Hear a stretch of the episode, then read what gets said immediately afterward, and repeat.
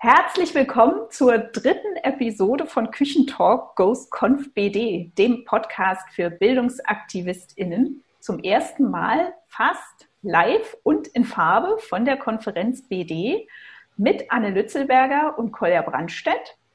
Und Franziska Zieb und unserem Gast für heute, Jörg Dreger. Jörg, du hast Physik und BWL in Hamburg und New York studiert, hast einen PhD in theoretischer Physik. Du warst Unternehmensberater und dann parteiloser Senator für Wissenschaft und Forschung in Hamburg und auch Mitglied der Kultusministerkonferenz.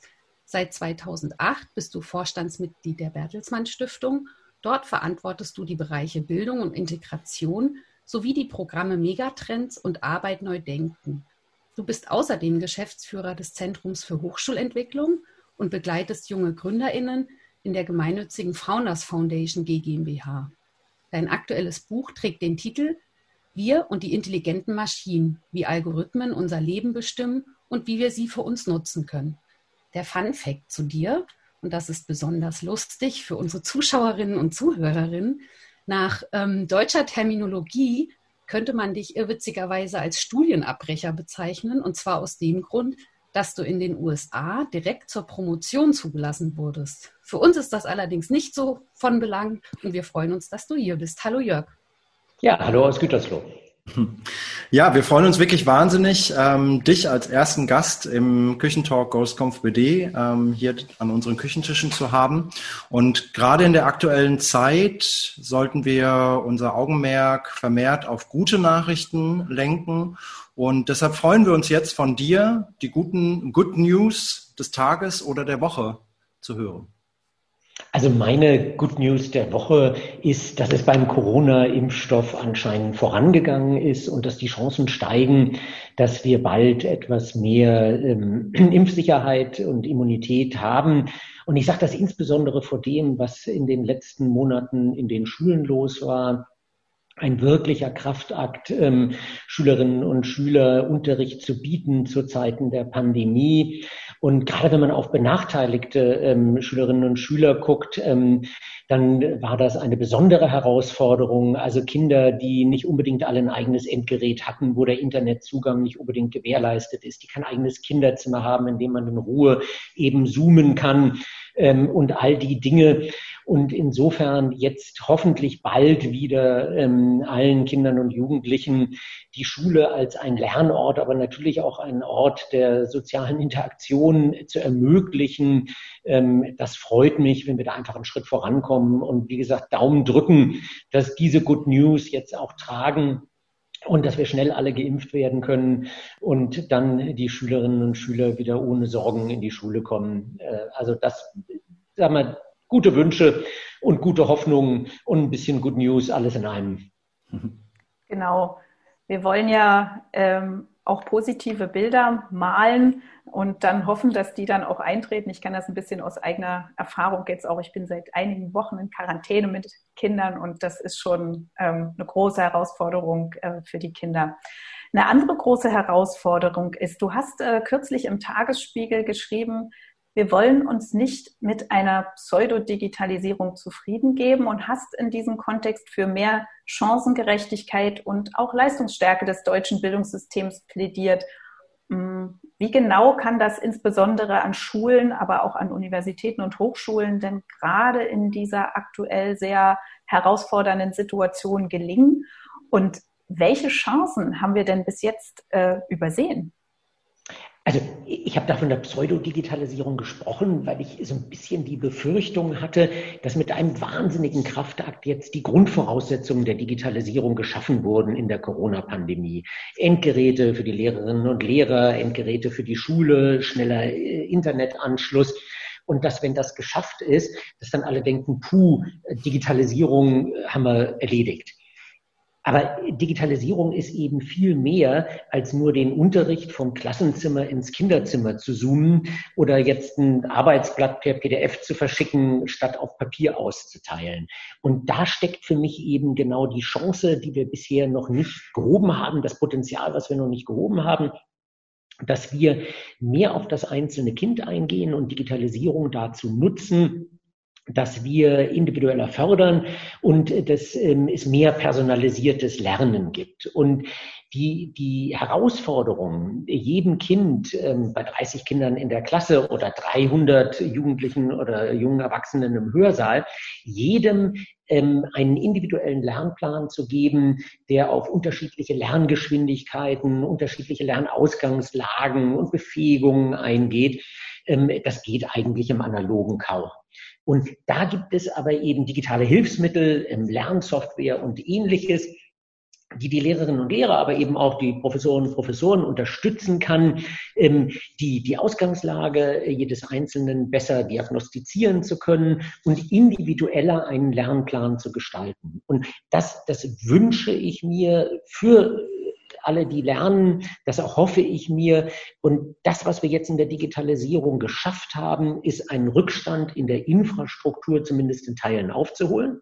Und sicher auch so ein bisschen die Gewöhnung an die digitalen Tools wie Zoom und Teams und was es da alles gibt und dass wir dieses jetzt nutzen, um, um sozusagen die zweite, die, die zweite Brennstufe der Rakete ähm, äh, zu zünden, damit es jetzt mit der Digitalisierung, mit dem wahren Potenzial, und das ist eben diese Personalisierung, die Flexibilisierung des Lernens, um mit dem jetzt richtig loszulegen. Und das wäre für mich eben auch ein großer Schritt in Richtung mehr Chancengerechtigkeit, weil das, das bisherige Schulsystem es ja schwer hat, auch wirklich ähm, allen gerecht zu werden und dass häufig die besonders schwachen äh, Kinder oder Schülerinnen hinten rüberkippen oder durchs Rost fallen und äh, dass es mit der Digitalisierung eben den Lehrerinnen und Lehrern leichter fällt, jedem gerecht zu werden und dafür zu sorgen, dass der besonders gute Schüler oder die besonders gute Schülerin sich nicht total langweilt, weil sie unterfordert ist und die Schwächeren nicht stören, weil sie völlig überfordert sind, sondern das Lernen eben für jeden besser passt. Und dieses Potenzial, das wünsche ich mir, dass es gehoben werden kann. Und daher kam der Warnruf, bloß nicht da stehen bleiben, wo wir jetzt angekommen sind. Und das wäre Pseudodigitalisierung, nämlich nur die Infrastruktur und die Voraussetzungen. Mhm. Also da stecken noch mehr, viel mehr Chancen drin, ähm, als manche das vielleicht gerade noch sehen. Um in diesem Bereich gute Entscheidungen zu treffen, bedarf es aus unserer Sicht veränderungswilliger und mutiger Gestalterinnen. Ähm, auch du warst über Jahre ein wichtiger Entscheidungsträger im Hamburger Senat. Das haben wir ja gerade schon in deiner Biografie gehört. Was hast du denn aus deiner Zeit als Politiker gelernt und insbesondere gerade in den Bereichen Bildung und Wissenschaft? Und was ist eine konkrete Empfehlung, die du an Entscheidungsträgerinnen, die gerade sehr, sehr viel ähm, Verantwortung tragen für ihre Mitmenschen? Also ich glaube, das, was Politiker am allermeisten lieben, ist, ähm, wenn Vorgänger ihnen kluge Ratschläge aus der Entfernung geben. Ähm, in, trotzdem will ich es wagen. Also ich, aus eigener Erfahrung ähm, fand ich es in der in den sieben Jahren, die ich in der Politik war, wirklich unglaublich herausfordernd, mal einen Schritt zurückzutreten, aus dem Tagesgeschäft, auf dieser irrwitzigen Mühle des Tagesgeschäftes sich so ein bisschen zu befreien und über den Tellerrand zu gucken und ähm, aus der internationalen Erfahrung zu profitieren, sich die Zeit zu nehmen, von der Wissenschaft zu lernen und ähm, wirklich auch etwas strategischer zu denken.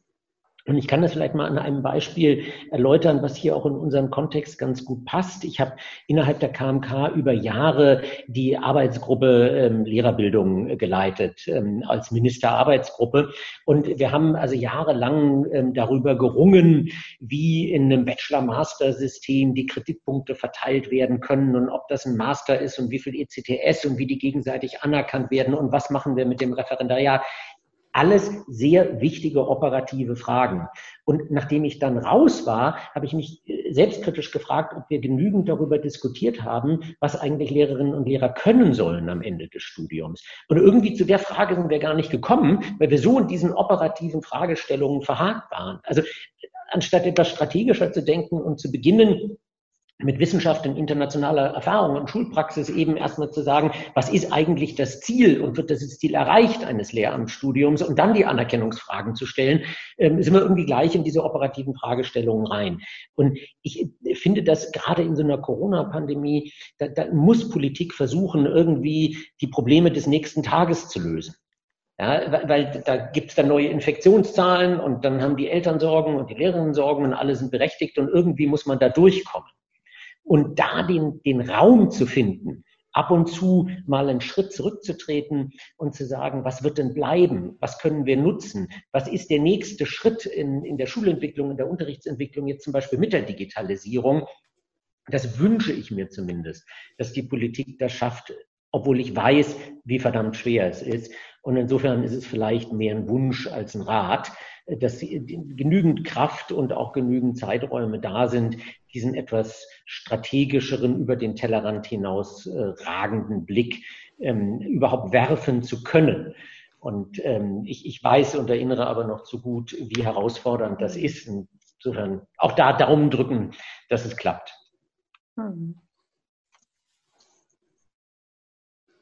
Ähm, ich war ganz äh, beseelt und vertieft in, in deine Antwort, Jörg, weil ich diesen, diesen Satz, ähm, den kennt man ja mit ehemaligen PolitikerInnen, dass sie eben eigentlich keine Ratschläge geben. Und deswegen fand ich das sehr, sehr mutig und die Worte sehr wohl gewählt, wie, wie du das äh, beschrieben hast, das Problem. Ähm, wir treffen uns ja jetzt hier im Rahmen der Konferenzbildung Digitalisierung. Ähm, die ist ja aus Gründen in diesem Jahr komplett in den digitalen Raum verlagert worden. Was glaubst du, welche Chancen bietet dies auch der Konferenz, dass wir im digitalen Raum sind in diesem Jahr? Und ähm, vielleicht hast du auch Formate, auf, auf, die, die, auf die du dich ganz besonders freust. Also ich, ich erhoffe mir, ähm, dass wir im digitalen Raum genauso regen Austausch hinkriegen, wie wir das in dem analogen hatten. Und das ist eine Herausforderung, denn wir wissen alle, auf einer Konferenz findet ganz viel am Kaffeetisch statt und äh, das lebt auch ein bisschen von den Zufallsbegegnungen und ähm, irgendwie so von der Energie des Momentes. Und ähm, die zu reproduzieren hier im virtuellen, das ist verdammt anspruchsvoll. Auf der anderen Seite habe ich jetzt bei mir selber auch gesehen, dass die Flexibilität, die der digitale Raum bietet, eben auch Vorteile hat. Und ähm, ich hoffe mir, dass der eine oder andere Talk oder die Diskussionsrunde eben auch jenseits der Konferenzsituation ähm, inhaltlichen Wert stiftet ähm, für äh, die Lehrerinnen und Lehrer und die Schulleiterinnen, ähm, wenn sie später mal reingucken, ja, ähm, und dass wir das Digitale nutzen, einfach die Ideen zu verbreiten. Denn ich glaube, das ist jetzt die große Herausforderung in Deutschland. Die guten Ideen müssen in die Fläche. Und die Inspiration und die Energie der guten Ideen. Und ähm, wir hatten ja auch in der Vergangenheit ähm, in den Konferenzen wirklich tolle KollegInnen, die ähm, mit viel Energie und Euphorie ihre Ideen geteilt haben. Und das war dann aber immer sehr beschränkt auf die Zuhörerinnen. Und insofern hoffe ich mir einfach jetzt, dass das digitale Format dazu genutzt werden kann, breiter zu strahlen und dafür eben wir so ein bisschen an dem, ja, mit dem, mit dem Verlust des Kaffeetisches umgehen müssen. Aber ähm, wie gesagt, der, der Hoffnung auf den Impfstoff und die Konferenz im nächsten Jahr, die, die habe ich, also nächstes Jahr kriegen wir das wieder hin. Da sind wir dann alle wieder hoffentlich zusammen in Berlin, äh, auch physisch und ähm, müssen unsere Küchentalks nicht virtuell machen, sondern den nächsten Küchentalk, den machen wir dann bei euch irgendwo in der Küche. Sehr gerne. Da äh, drücken wir ganz fest die Daumen. Ähm, wir kommen nun zu unserer heimlichen Lieblingskategorie und zwar die Lobhudelei. Ähm, welche zivilgesellschaftliche Initiative verdient denn heute eine Erwähnung und ein Lob von dir? Hui, also äh, vielleicht ein bisschen schwierig, wenn ich das gerade an der Stelle sage, aber ich möchte einfach das Forum Bildung Digitalisierung loben, weil ich finde das eine tolle, ja guck mal, da jubelt die Franziska, aber ich, ich finde das eine tolle Initiative aus ganz vielen Gründen. Erstens, weil sich, ich glaube, inzwischen acht Stiftungen zusammengetan haben und gesagt haben, wir ziehen an einem Strang, das Thema digitale Bildung ist wahnsinnig wichtig. Zweitens, weil wir da eine super Truppe von Kolleginnen haben, die, die aus der Praxis für die Praxis arbeiten. Und in diesem ja dringlichen, wichtigen, aber auch unheimlich komplexen Thema jetzt eben versuchen, die, die Ideen aus der Praxis einzusammeln, die wissenschaftlich einzuordnen, die aufzubereiten, die wieder zu verbreitern. Und dadurch so ein, so ein wichtiger Knotenpunkt in der Community werden und auch schon geworden sind. Und wir haben über 600.000 Lehrerinnen und Lehrer in allgemeinbildenden Schulen in Deutschland. Ja, und die alle haben Informationsbedarfe, die brauchen gute Ideen. Ja, wir haben knapp 40.000 Schulen, die wollen über Schulentwicklung lernen. Und was mich an dem Forum einfach freut, ist, das bleibt eben nicht bei der Frage der Infrastruktur stehen und sagt, jetzt braucht jeder einen Laptop und wir brauchen eine 100 Mbit-Leitung oder irgend sowas, sondern traut sich an das dicke Brett von Schulentwicklung, in Teilen auch Unterrichtsentwicklung ran. Und das freut mich einfach, diese gemeinschaftliche Aktivität, ein tolles Team und die dicken Bretter bohren. Und deswegen finde ich, gehören die auch mal gelobt die gehören auf jeden Fall total gelobt. Ähm, wir arbeiten ja sehr gerne mit allem aus dem Forum zusammen, wie man schon mehrfach gehört hat. Und was sie sich auch getraut haben, ist so ein Küchentalk, also ein Podcast-Format einfach in die Konferenz zu integrieren, die Konferenz damit auch begleiten zu lassen. Und weiß Gott sind wir keine Profis im, im Podcast-Bereich und äh, insofern die Lobhudelei ist auf jeden Fall angekommen. Jörg, wir kommen jetzt zu der ganz aufregendsten Kategorie in unserem Podcast. Ähm, das ist auch die heimliche Kategorie, die wir vorher gar nicht in irgendeiner Form vorbesprechen, und zwar die große Bildungsfrage. Und die Franzi hat da, wie immer, ihren Umschlag parat und zieht die große Bildungsfrage jetzt aus dem Ärmel. Genau, und weil das diesmal nämlich äh, äh live ist, seht wirklich können alle sehen, es gibt wirklich einen Umschlag, es gibt wirklich eine Frage. Und da steht für Jörg Dräger heute drauf, welchen Beitrag können zivilgesellschaftliche Organisationen zur Transformation des Bildungssystems leisten?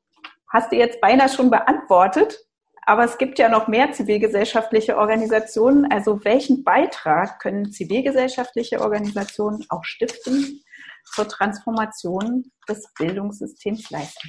Hui, dann, dann nehme ich mir jetzt mal die nächste Dreiviertelstunde und versuche, diese Frage umfänglich zu beantworten. Also eben, Spaß beiseite. Ich, ich glaube, ein, ein ganz wichtiges muss man vorweg sagen. Ähm, der Staat hat eine staatliche Bildungsaufgabe und es ist nicht Aufgabe von zivilgesellschaftlichen Organisationen oder Stiftungen, diese Aufgabe des Staates in Frage zu stellen sondern das, was wir tun können als Stiftungen, ist etwas freier und mutiger pilotieren und das eine oder andere mal ausprobieren. Wir können auch solche Piloten mal unterstützen, aber wir müssen und wir tun das auch immer mit dem Blick darauf, ähm, dass eben äh, unser Interesse nicht ist, irgendwie einzelne Leuchttürme zu schaffen, die dann besonders strahlen, aber nicht skalieren, sondern dass wir versuchen, dem Staat zu helfen, gute Ideen wirklich in die Fläche zu bringen. Ja, und ich habe eben schon gesagt, es gibt 40.000 Schulen in Deutschland und unser Ziel als Stiftung und als Zivilgesellschaft ist eben, oder zumindest für uns, den 40.000 zu helfen und nicht drei Schulen besonders gut zu machen. Und ich glaube, was wir noch tun können, ist an der einen oder anderen Stelle auch mal eine Plattform, also eine, eine neutrale Begegnungsstätte bereitzustellen, in der also Politik und Wirtschaft und Zivilgesellschaft Diskussionsformate und Austauschformate findet, damit eben nicht ähm, nur die Politik in dem einen Raum und die Zivilgesellschaft in dem anderen und die Schulpraxis in dem dritten und die Wirtschaft in dem vierten miteinander darüber diskutiert, was eine der wichtigsten wichtigsten Aufgaben unserer Gesellschaft ist, nämlich gute Bildung, sondern dass wir auch zusammenfinden.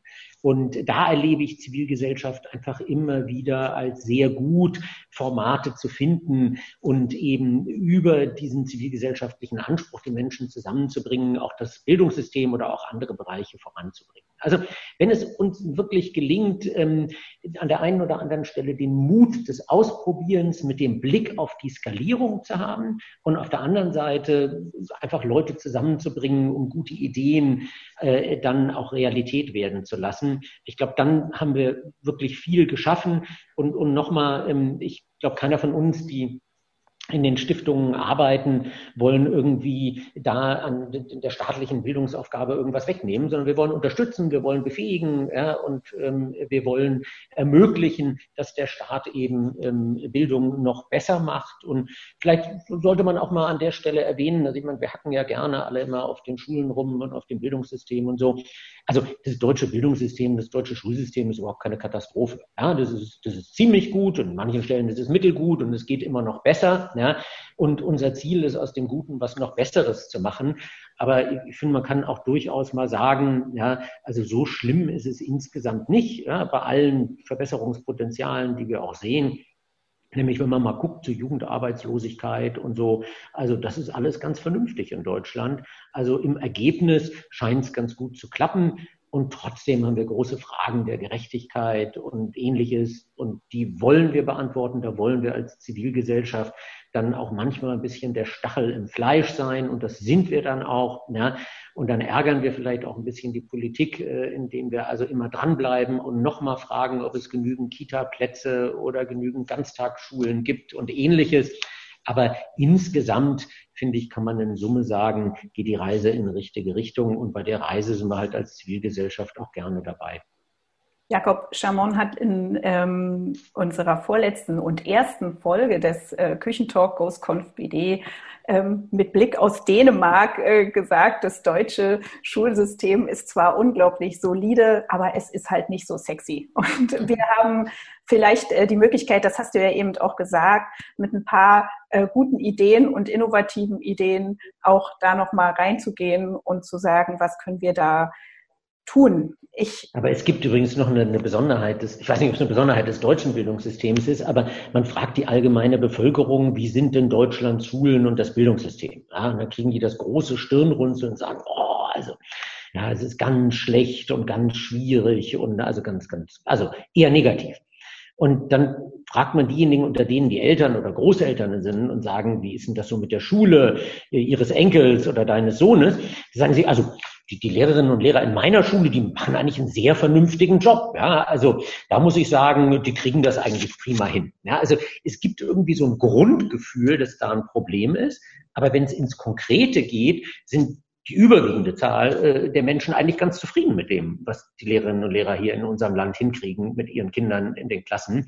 Und insofern glaube ich, das, das unsexy, da, da gebe ich dem Jakob recht, das, das ist sicher so ein bisschen so, ja.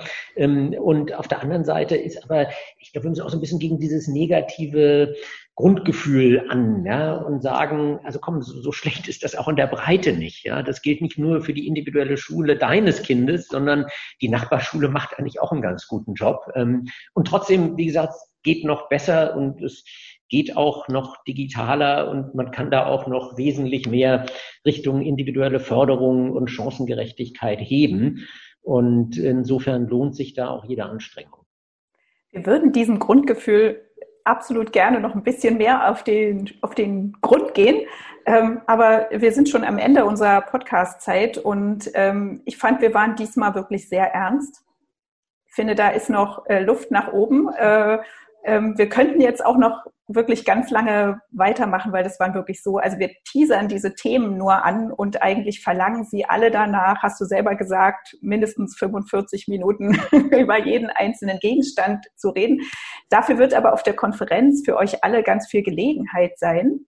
Und darum Ganz lieben Dank dir, Jörg, äh, für deine Zeit, für das tolle Gespräch mit dir. Und für uns war das und für alle, die jetzt zugehört haben, zugesehen haben, war das ein ganz toller Auftakt, auch für unsere Talks auf der KonfBD.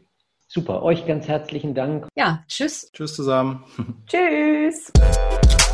Talk, talk, talk.